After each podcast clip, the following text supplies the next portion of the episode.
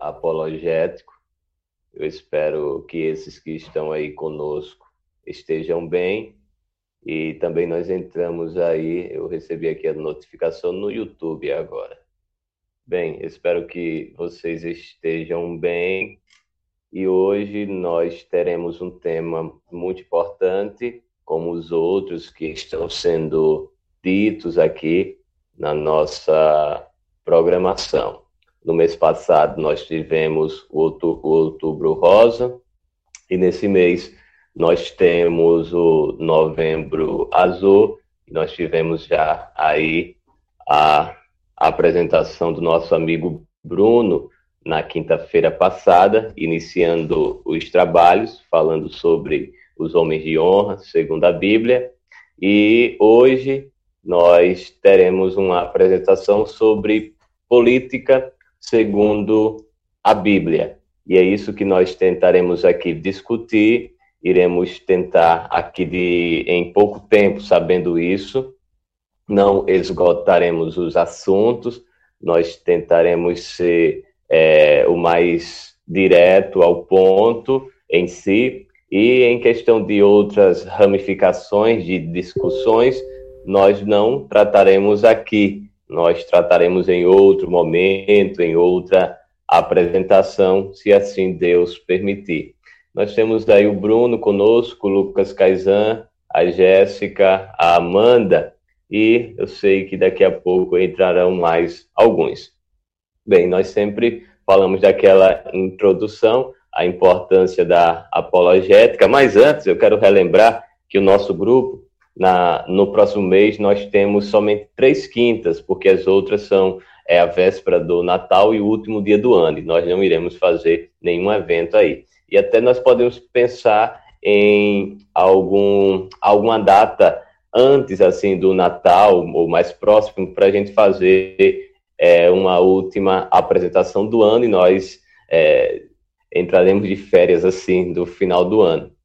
E aí nós iremos trazer alguns temas que já foram decididos dois, que foi o meio ambiente e apologética cristã, e o outro tema é porque as igrejas cristãs não falam tanto sobre o aborto. Aí nós teremos a, a apresentação também da nossa amiga Amanda, também é, irá nos ajudar. Ela nos, nos ajuda também na divulgação do Instagram. E aí hoje nós teremos uma apresentação bem direta, como eu já tenho falado, sobre a política, desculpe, pessoal, o barulho, a política segundo a Bíblia. E aí eu quero logo relatar para aqueles que estão iniciando agora, que nós não iremos aqui entrar em discussões que nós sabemos que poderia durar aqui o ano todo, quando nós falamos de política. Então, não, não se preocupe, nós teremos aqui é, alguns pontos diretos e o nosso intuito é mostrar como a nossa apresentação, como um cristão ele deve se comportar diante da política e nós iremos tentar aqui organizar o pensamento de uma forma bem construtiva do que é uma política, qual é o verdadeiro significado da política. E no final, nós teremos algumas perguntas Creio eu que sim. E o nosso amigo Lucas Caizan, ele será o mediador nesta noite e também irá tentar aí, de uma forma é, bem interessante, organizar o pessoal nos comentários, como eu não terei essa possibilidade. Agora são exatamente 10 horas, eu tentarei seguir aquele breve cronograma de 10 e 5 nós iniciarmos a apresentação, Tentarei levar, sim, a apresentação até 10h45 e eu deixo os 15 minutos para as perguntas e aí as discussões, e se nós chegarmos aí em algumas discussões interessantes, nós podemos levar para o WhatsApp. E aí o pessoal que está entrando agora, tem uma galera entrando aí, eu estou adicionando, e o pessoal que for entrando aí, daqui a alguns minutinhos nós já é, iniciaremos em definitivo.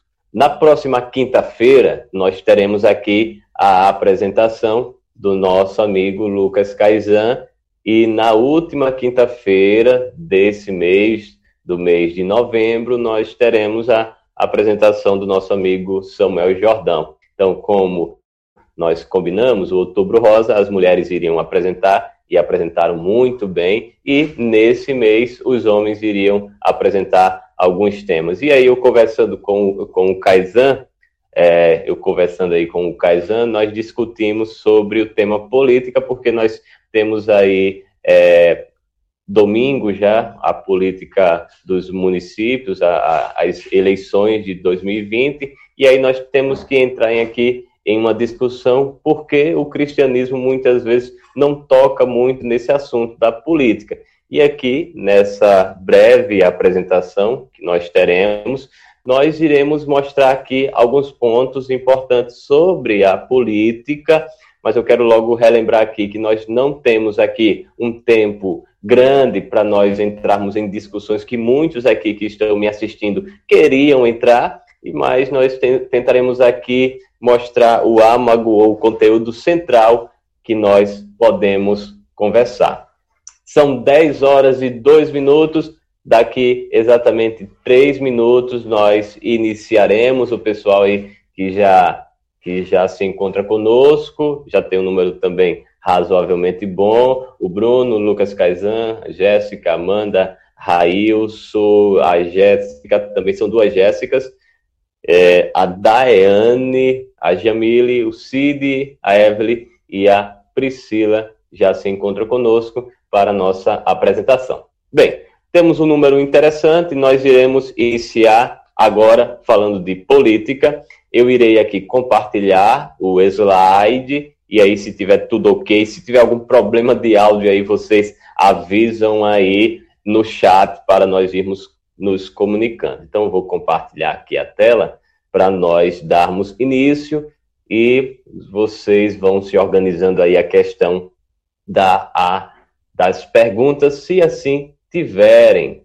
Bem, como nós já sabemos, o nosso grupo discipulado apologético, ele tem o intuito de mostrar alguns temas importantes da apologética. O que é a apologética? é você defender aquilo que você crê, usando educadamente argumentos, evidências e base. E aí nós iremos relacionar a nossa fé juntamente com a nossa razão. Fide e ration estarão em um equilíbrio e farão que com as com que as pessoas que nos escutam se aproximem de Jesus Cristo a partir das nossas falas. Você que é da Igreja Batista, assembleano, adventista, católico, presbiteriano, seja qual for a sua denominação, o nosso intuito aqui não é entrar em uma discussão de, de alguma denominação, mas sim a nossa discussão aqui é como aquele livro que, quando eu falo essa frase, todo mundo lembra: o livro de C.S. Lewis, Cristianismo Puro e Simples. Então, esse é nosso intuito, mostrar um cristianismo puro e simples para todas as pessoas. E aí hoje nós teremos esse tema e esse tema é muito importante. Pontualmente, 22 horas e 5 minutos, vamos falar hoje de política segundo a Bíblia. Meu nome é Patrick Santos Ferreira, apologista cristão, e eu estarei aqui para discutir este tema. Primeiramente, iniciando a apresentação, infelizmente, quando nós falamos de política, na nossa mente incide ou vem uma iluminação de corrupção. Por quê? É pelo momento que nós vivemos e observamos muitas coisas ruins. Mas hoje nós não iremos entrar nessas polêmicas. Se você veio nessa apresentação, veio falar nisso, não, não. Hoje nós iremos falar de uma política que foi introduzida no nosso meio a partir de filósofos como Tales de Mileto, Sócrates, mas nós iremos nos privar naquele que nos deu, vamos dizer, uma definição bem interessante, que é Aristóteles. Bem, um dos primeiros a explicar o conceito da política foi o filósofo Aristóteles, no seu livro Política, Política ou Politiqueia, que polis vem de cidades, do grego. Ele define que esta é o meio para alcançar a felicidade dos cidadãos. Para isso, o governo deve ser justo e as leis obedecidas. Não estarei aqui discutindo com vocês se as leis estão sendo justas, não, nesse momento não, ou se elas estão sendo ob é, obedecidas. Não. O nosso intuito aqui, nesse primeiro momento, é mostrar a essência, a definição do termo política. E aí nós vimos, ela tem que ser aplicada para os cidadãos. Os cidadãos, eles vivem socialmente. Então, vamos organizar a definição de política na nossa mente. Você ser um ser político é quando você vive em uma sociedade e você, juntamente com seu amigo, que é um cidadão também, tem o intuito de pegar tudo aquilo que você sabe que é bom e você vai aplicar para o melhor dos cidadãos. Esse é o intuito da política. Essa é a definição de política. Porém, alguém vai dizer no final da minha apresentação, mas é muito complexo. Mas é claro, porque a partir das gerações, a partir do passado do tempo, nós vemos as mudanças de algumas definições, mas saindo da sua essência, saindo do seu conteúdo principal, isso é a definição de política.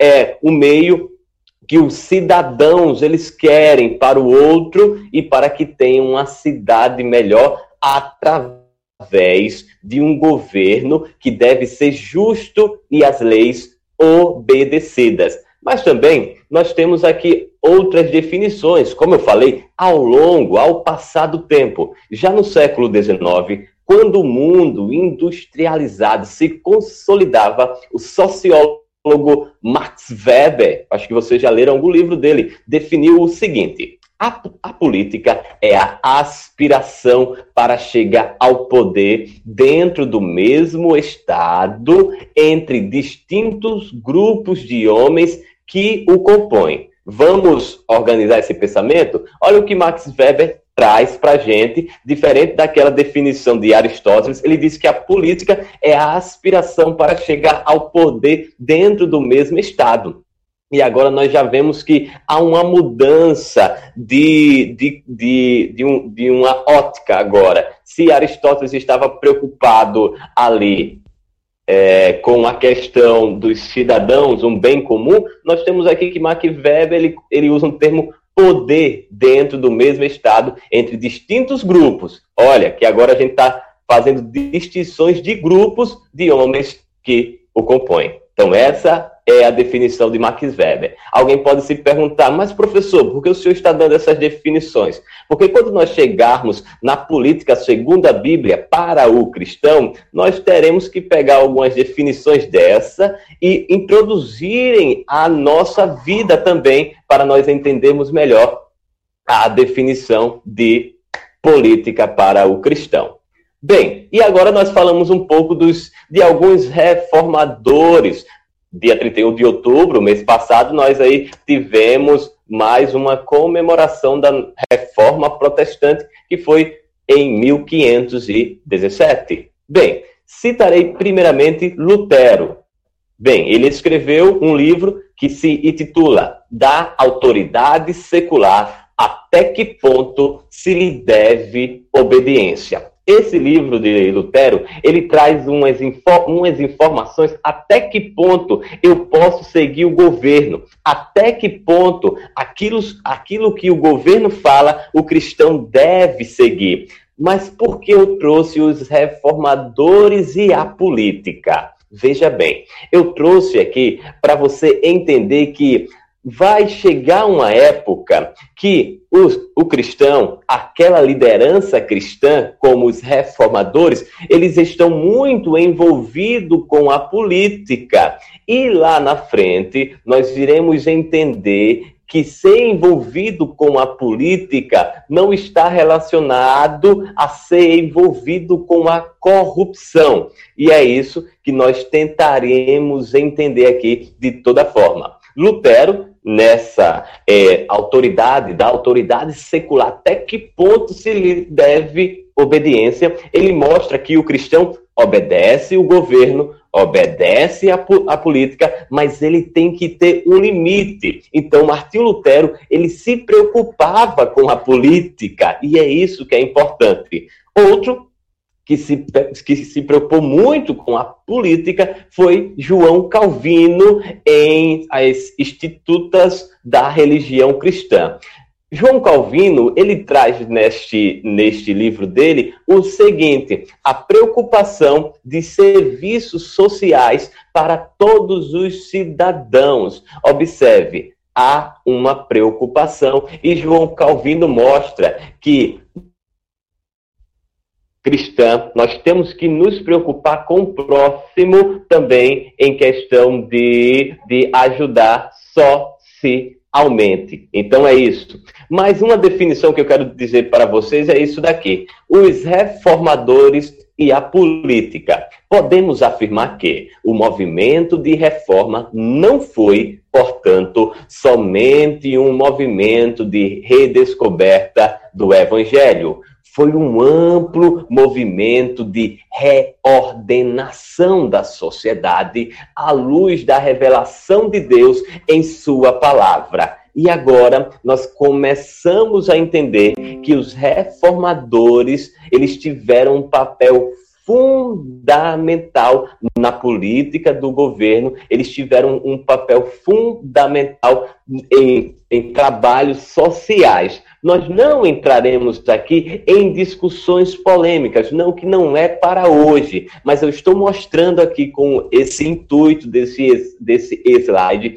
é que tanto Calvino como Lutero, esses homens se preocupavam com o evangelho, sim, mas ele se preocupava também com a política que estava ao seu redor. Eles queriam entender a política que estava ali e assim eles entendiam e também eles colocavam em prática aquilo que a Bíblia mostrava para ajudar o próximo. Bem, dando continuidade, nós iremos agora iniciar a política segundo a Bíblia e citaremos isso daqui cristã, que eu errei ali, faltou um O, não foi? Cristão na política. Veja bem, cristão na política. Seria necessário ou é necessário? 1 Pedro, capítulo 2, versículo 17. Tratai todos com honra, amai os irmãos, temei a Deus, honrai o rei. Por que eu trouxe isso daqui? Porque aqui diz que honrai o rei, e nós sabemos que autoridade, neste momento, quando é citado. Então, nós devemos também honrar o governo de acordo com que ele estivera seguindo o padrão de uma sociedade melhor. Bem, o que você acha? Aí, então quer dizer que o senhor está apresentando, o senhor está fazendo pergunta? Não. Eu quero que você pense um pouquinho aí. Essas perguntas são de suma importância e é por isso que a apologética ela existe. Vamos lá? O que você acha? Algumas perguntas. Pastores devem pregar sobre temas políticos? Primeiramente, nós temos que entender o que são os temas políticos que ele vai discutir. Segunda pergunta para você que está aí me ouvindo, me assistindo, seja: as igrejas devem exercer alguma influência política? Pense aí. Está pensando? Agora vamos para a terceira pergunta. A Bíblia, a Bíblia traz alguma algum ensinamento a respeito de como as pessoas devem votar? Olha que interessante. Essas três perguntas hoje nós não podemos chegar em uma resposta. Será que não podemos? E se chegarmos, será que todo mundo vai concordar? E é isso que nós iremos discutir hoje. Então, começaremos com as cinco visões equivocadas a respeito do cristianismo e governo ou política. Por que eu trouxe essas cinco visões equivocadas? É porque muitas vezes nós falamos muito e esquecemos de ler algumas coisas para nós entendermos de verdade. É por isso que eu ficarei com aquilo que Calvino disse. Para nós aprendermos de Deus, nós temos que estudar sobre ele, devemos buscar dele para que nós venhamos saber o que nós estamos adorando. Veja bem, as cinco visões equivocadas que nós iremos passear por elas de uma forma alegórica nesta noite é o seguinte: cinco visões equivocadas a respeito de cristianismo e governo. Primeira, o governo deve impor a religião.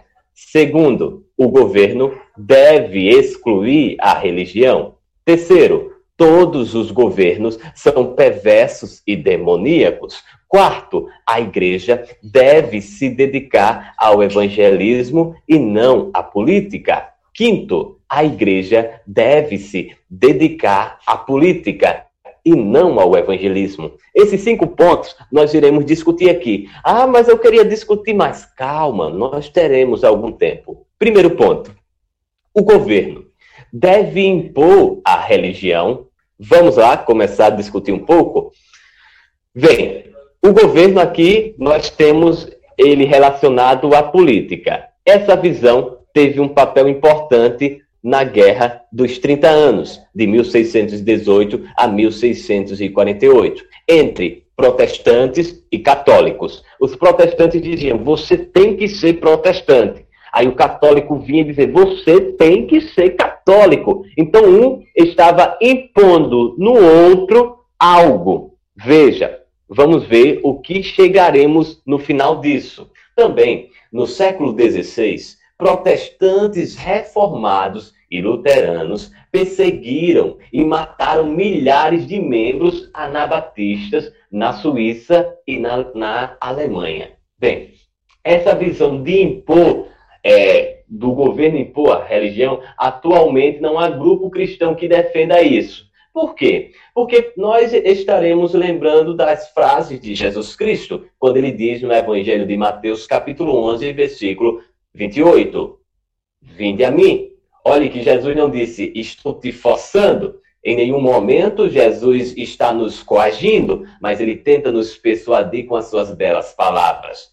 Porém, existem outras religiões, como o islamismo na Arábia Saudita, onde há leis que obrigam o quê? Você não deve mudar de religião, você deve seguir o islamismo. Você tem lá na constituição dele que você não pode sair da sua religião. Então, o governo, nesse caso aí, está impondo. Em nenhum momento nós podemos é, observar que Jesus fez isso, impôs algo. Jesus fez uma distinção entre o reino de Deus e o de César. Então, em nenhum momento ele pegou de César querendo mandar no, no de Deus e Deus querendo mandar no de César. Dá de César aquilo que é de César e o de Deus aquilo que é de Deus.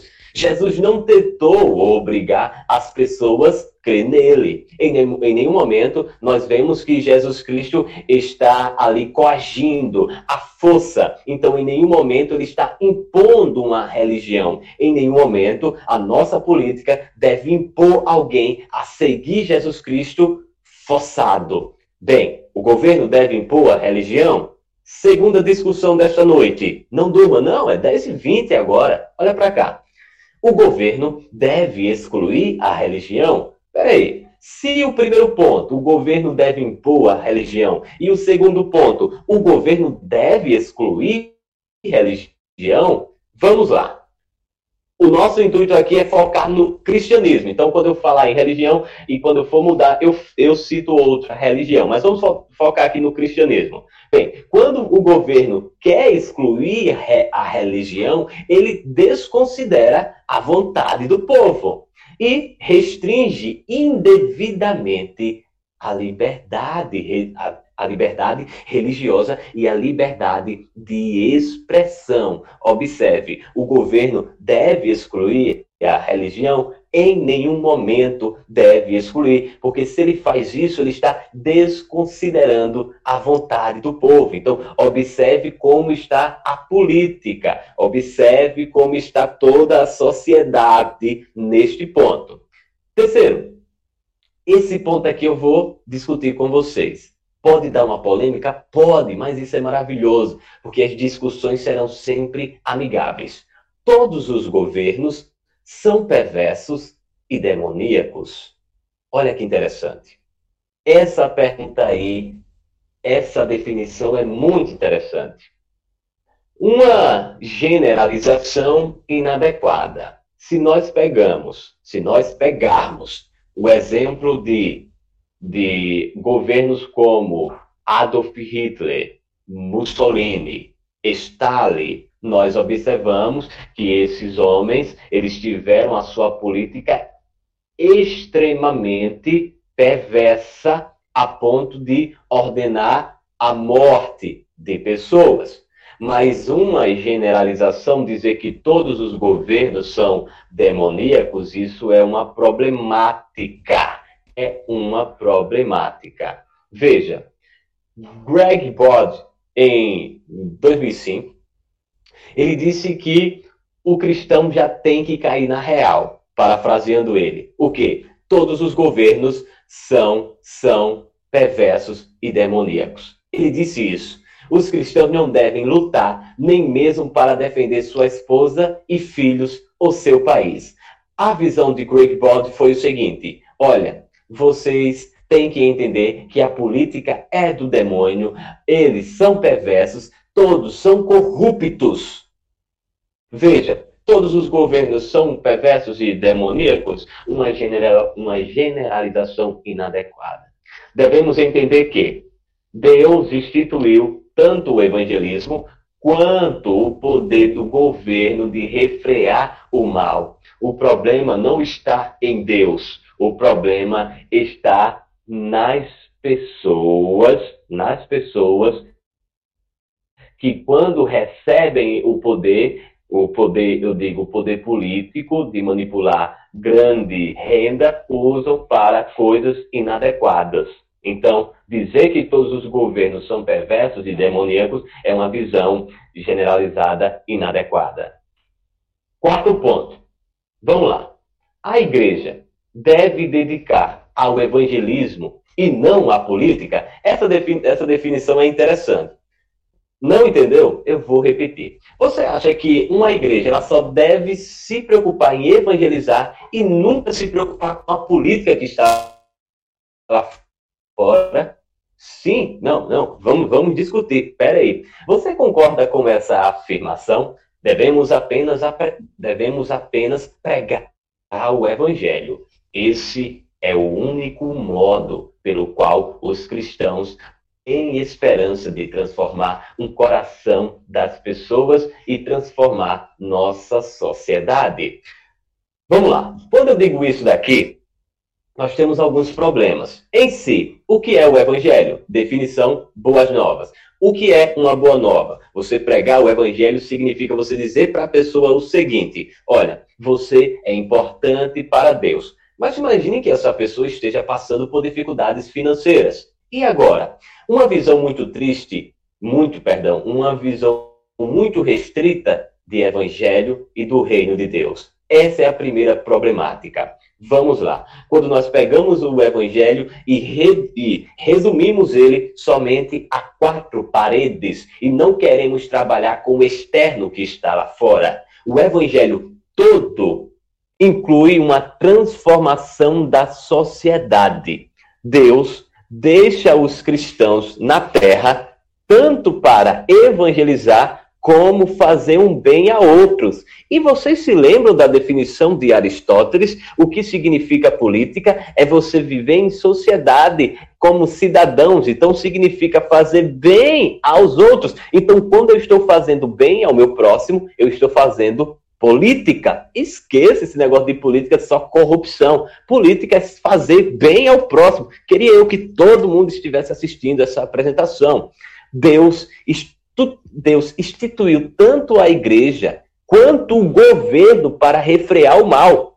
Como assim? Imagine que nós iremos fazer aqui um grupo de evangelização. De repente, nós entendemos a necessidade que aquela, aquela é, região que nós estamos indo precisa de pessoas que cortem cabelo, pessoas psicólogos, e de repente você entende que o governo pode nos fornecer a capacidade de levar pessoas especializadas para ajudar essa, essa região, essa população. Então, nós estamos tanto evangelizando, como levando política, como levando bem ao próximo. Vocês estão entendendo? Digam sim, muito bem que você disse sim. Agora veja, esse último ponto lá. Não durma, tenho mais 15 minutos, mais 20. Os cristãos, você que é cristão, tem exercido uma influência positiva sobre o governo ao longo da história? O cristão tem. E você? Aí você pergunta: "Ah, eu nunca ouvi como os cristãos eles se envolveram na política". Eu vou ler para vocês aqui uma coisa importante, muito importante, e eu quero que vocês entendam aqui. Veja bem, a propagação do cristianismo e a influência cristã sobre o governo foram as principais responsáveis pela criação de leis contra o infanticídio, o abandono de crianças e o aborto no Império Romano, contra lutas brutais até a morte, nas quais milhares de gladiadores morriam. Também o cristianismo foi contra a pena uma pena que era bem cruel de marcar com ferro em brasa o rosto dos criminosos. Também tiveram influência na, na realização de reformas nas prisões. Sim, o cristianismo teve, é, com a separação de prisioneiros do sexo masculino e feminino, no fim da prática de sacrifícios humanos entre os irlandeses. E também contra as nações e a criação de leis contra a pedofilia. Observe que o cristianismo entrou na política e também ajudou a discutir ações que ajudassem os cidadãos, o bem comum. E isso significa amor ao próximo. Perdão. A igreja deve se dedicar à política e não ao evangelismo, Observe que aqui é um contraponto daquilo que eu falei no ponto passado. A igreja, ela deve se dedicar somente à política e não ao evangelismo? E aí é uma problemática. Sugere que a igreja deve simplesmente tentar mudar as leis e a cultura e não enfatizar o evangelismo. Devemos confiar no governo e não em Deus. Isso daqui são é, vejo que quase nenhum grupo cristão que se diz cristão segue essa, segue essa linha de raciocínio. Devemos confiar no governo e não confiar em Deus. Então, esse ponto aqui é um ponto mais tranquilo de nós resolvermos. Então, nós temos que encontrar um equilíbrio tanto do evangelismo como a política. Terminamos daqui a pouco. Sem a influência cristã, os governos não, te, não, não têm ou não teriam uma bússola moral definida em relação à guerra, a casamento, aborto, pornografia, pobreza, proteção ao meio ambiente, pena de morte, ensino, padrões morais. Como assim? Tem outros tópicos. Tem outros tópicos. Vamos lá. Sem o olhar cristão sem o ensino de Jesus Cristo, os governos não teriam uma bússola. O que eles colocassem, os cristãos não poderiam levantar uma bandeira e ir contraponto daquilo. E é isso que é importante você ser um ser político. Você ser um cristão e ser um cristão político não significa que você é um cristão corrupto, significa que você quer entender o que Deus está fazendo. Vamos lá. Olha os comentários aí. Existem responsabilidades das. Ah, esse daqui é interessante. Eu sei que vocês são lideranças também. Você é um cristão líder. Existem responsabilidades das lideranças em, de, em ensinar é, questões políticas? Vou reformular. Você acha, você que está me assistindo aí, que a liderança cristã ela tem um papel para ensinar questões políticas? Primeiro ponto que a gente tem que entender aqui, o que é a questão política que nós devemos discutir. A responsabilidade específica de pregar e ensinar com base na Bíblia a respeito de pelo menos algumas questões que afetam as leis, o governo e a política. Exemplo: Exemplo, não vou entrar em polêmica aqui não, vou não. Mas imagine que nós estivermos, estivéssemos aqui discutindo sobre a pena de morte. E nós estivéssemos aqui discutindo com um olhar político. Você concorda? Você discorda? Isso significa você discutir ali um assunto que é importante para a sociedade de uma forma educada. Bem, a liderança, ela precisa ter uma responsabilidade de ensinar com base na Bíblia a respeito de pelo menos algumas questões que, as, que afetam as leis, o governo e a política. Quanto à ideia, veja bem, quanto à ideia de que temas políticos geram divisão, um pastor ou uma liderança precisará de sabedoria para distinguir estas questões. E aí, a partir disso, nós teremos as responsabilidades que cada liderança tem. Dando continuidade, e eu estou terminando daqui a pouco, como um ser político, porque muitas vezes, vou repetir, toda vez que eu digo que eu sou um ser político, e muitas vezes nós relacionamos política somente à corrupção, mas política significa você se associar se associar e querer o bem de todos diante de uma sociedade, diante de uma cidade. Veja bem, como ser político, qual as obrigações de um cidadão cristão? Eu coloquei poucas aqui, mas a gente vai discutir de uma forma harmoniosa. Primeira, a obrigação de se informar e votar. Primeiramente, você tem que se, informar em quem você vai votar por que você vai votar e o que ele fez para que ele receba o seu voto. Outra coisa, uma problemática que nós estamos vivendo nos dias atuais, mas não é somente agora não, antigamente tinha, mas só que não era tão rápido, o fake news. O fake news é uma informação falsa. De repente você está aqui, mas diz que você está do outro lado. E aí o cidadão cristão como ser político, ele tem a obrigação de saber e se informar de, do que é mentira e do que é verdade. Isso é uma política segundo a Bíblia. Você não está aqui, infelizmente, quando nós vamos para uma área, os pentecostais, exemplo, muitas vezes eles dizem, ah, já ouvi, eu já ouvi isso falar, não, mas a política não, não presta, não, nós somos um ser, um ser político.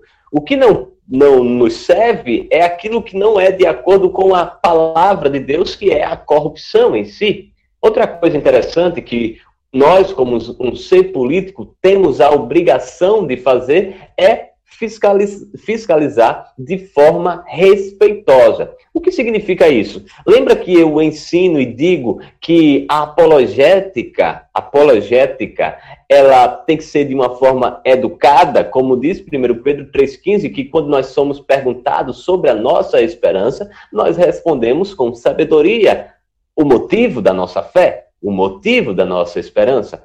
Semelhantemente, nós devemos, quando é, vamos fiscalizar é, alguém, um político, nós temos que respeitosamente perguntar a ele qual o motivo que ele fez aquilo e por que ele fez aquilo e qual foi a necessidade daquilo. Isso é você ser um, fazer uma política segundo a Bíblia, de uma, de uma forma bem tranquila, educada e prazerosa. Vamos lá. O que o governo deve fazer em relação às suas verdadeiras aplicabilidades na sociedade. O governo fala aqui em questão da política. Nós vemos um governo agindo de uma forma, nós devemos entender por que ele está agindo daquela forma e qual é essa aplicabilidade na minha vida cristã. Veja, o que o governo tem que fazer? Punir o mal e incentivar o bem. Eu sei, pessoal, que eu, quando eu falo esses temas aí, perdão, vem várias informações na mente de vocês. Veja, punir o mal e incentivar o bem. É claro, é lógico que deve ser feito isso. A anarquia, que não tem governo, é uma desorganização, é um mal extremamente destrutivo. Os governos devem fazer justiça e defender os fracos. Isso é claro, isso é é nítido que o governo deve ajudar os necessitados. Você tem que olhar isso de um olhar crítico e político, como cristão. Os governos devem aplicar os castigos sem demora para refrear a criminalidade.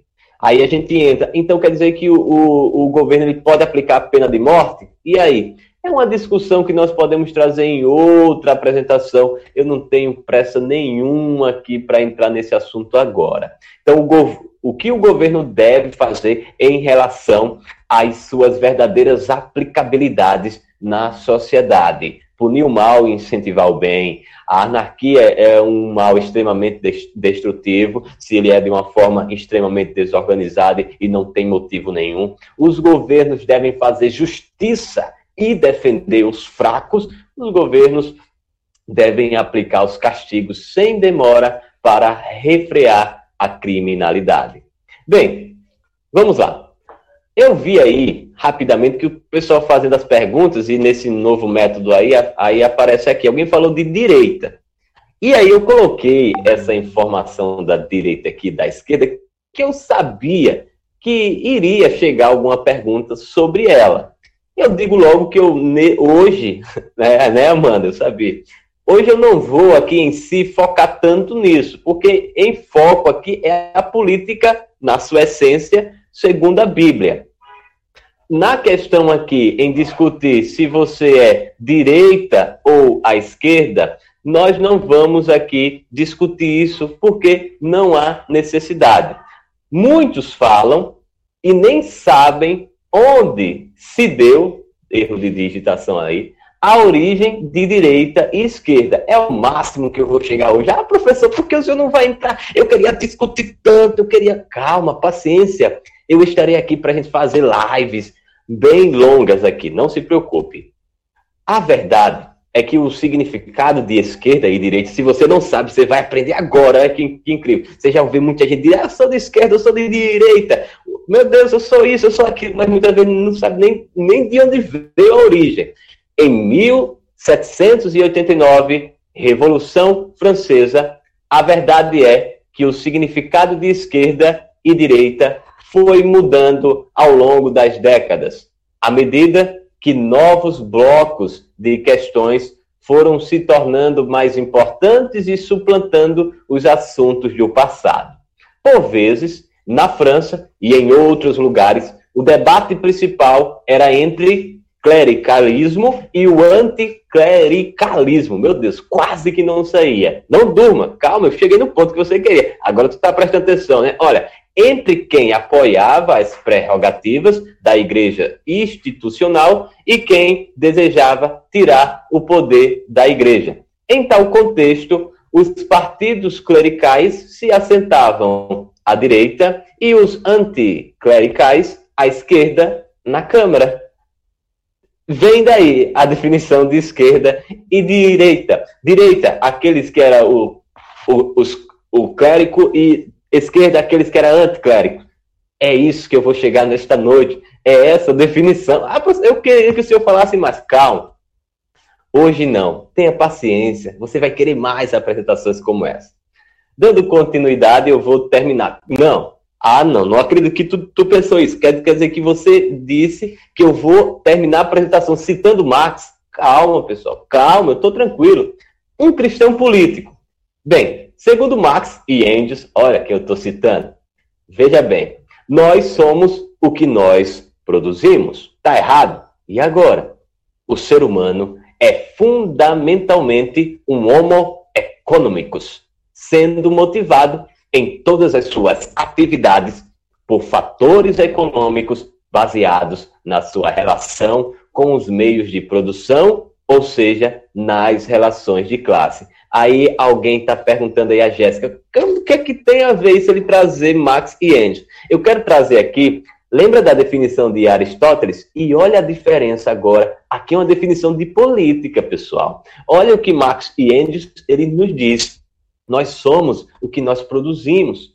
Agora nós estamos com algo centrado mais no eu. Eu, o homo, o ser humano é o fundamental, um homo economist, sendo motivado em todas as suas atividades por fatores econômicos baseados na sua relação com os meios de produção, ou seja, nas relações de classe. Eu trouxe essa definição para você entender que um cristão, ele é um ser político, sim. Um cristão, ele necessita entender um pouco de política. E olhe que quando eu falo de política aqui, eu não estou tentando aqui trazer as polêmicas que nós vemos aí. Alguém é de direita, alguém é de esquerda, alguém é socialista, alguém é comunista, alguém é de extrema direita. Não estou trazendo aqui. O meu intuito aqui, e se alguém pensou que eu ia aqui extravasar de outros assuntos, é o seguinte: muitas vezes nós estamos esquecendo a essência do que é ser um, um, político, um ser político, e nos preocupamos em tantas coisas e não fazemos o básico. Um ser político, segundo a Bíblia, conclusão é essa: é você ser um bom cidadão, é você se preocupar com o próximo e quando você votar, você se preocupar no bem da sua cidade, que é uma política do polis cidade. Essa é a definição de política. E nós, como um cristão, nós devemos entrar nesse, nesse ramo. Nós devemos entrar nessa discussão. Nós não devemos estarmos em todo tempo excluídos. Ah, é, ah, é porque é cristão, só, só entende disso. Não. A apologética, ela pede de nós uma atualização do nosso intelectualismo e faz com que nós venhamos ler e aprender coisas que para outros não importa, mas para a gente importa, porque um cristão ele vai andar em todo local e ele vai se ver em situações que ele tem que se posicionar. E se nós não nos posicionarmos, nós seremos somente uma massa de manipulação. E quando nós somos uma massa de manipulação, significa que nós não temos opinião própria e significa que nós não podemos nem opinar. Então, você que está me assistindo, você que veio para essa, é, essa apresentação, o meu intuito foi mostrar que a política, na sua essência, ela é perfeita, ela é linda, é maravilhosa, se preocupa com aquilo da cidade e aqueles que estão na cidade. Não estou entrando aqui se é uma coisa é, bem corrupta, não. O meu intuito aqui é, é ensinar a vocês aí e a mim, que aprendo a cada dia, que se nós não aprendermos esse simples aqui, nós não iremos aprender nunca o difícil, o complicado. Faltam dois minutos e eu irei terminar com as referências. Para fazer essa apresentação, que, ah, que imagem bonita, né? Diga, você já viu uma referência bonita assim? Nunca. Sabe por quê? Porque daí vem da página Escritores Cristãos. Eles me forneceram essas imagens. A primeira imagem de Wayne, Wayne eu vou gastar o meu inglês, Wayne Gruden. Política segundo a Bíblia, princípios em que todo cristão deve conhecer. Os ambos são da editora Vida Nova. O outro livro, a capa é maravilhosa, né? Do outro, Visões e Ilusões. Isso depende aí, é tudo relativo, parece, né? Políticas, uma análise e crítica cristã das ideologias contemporâneas.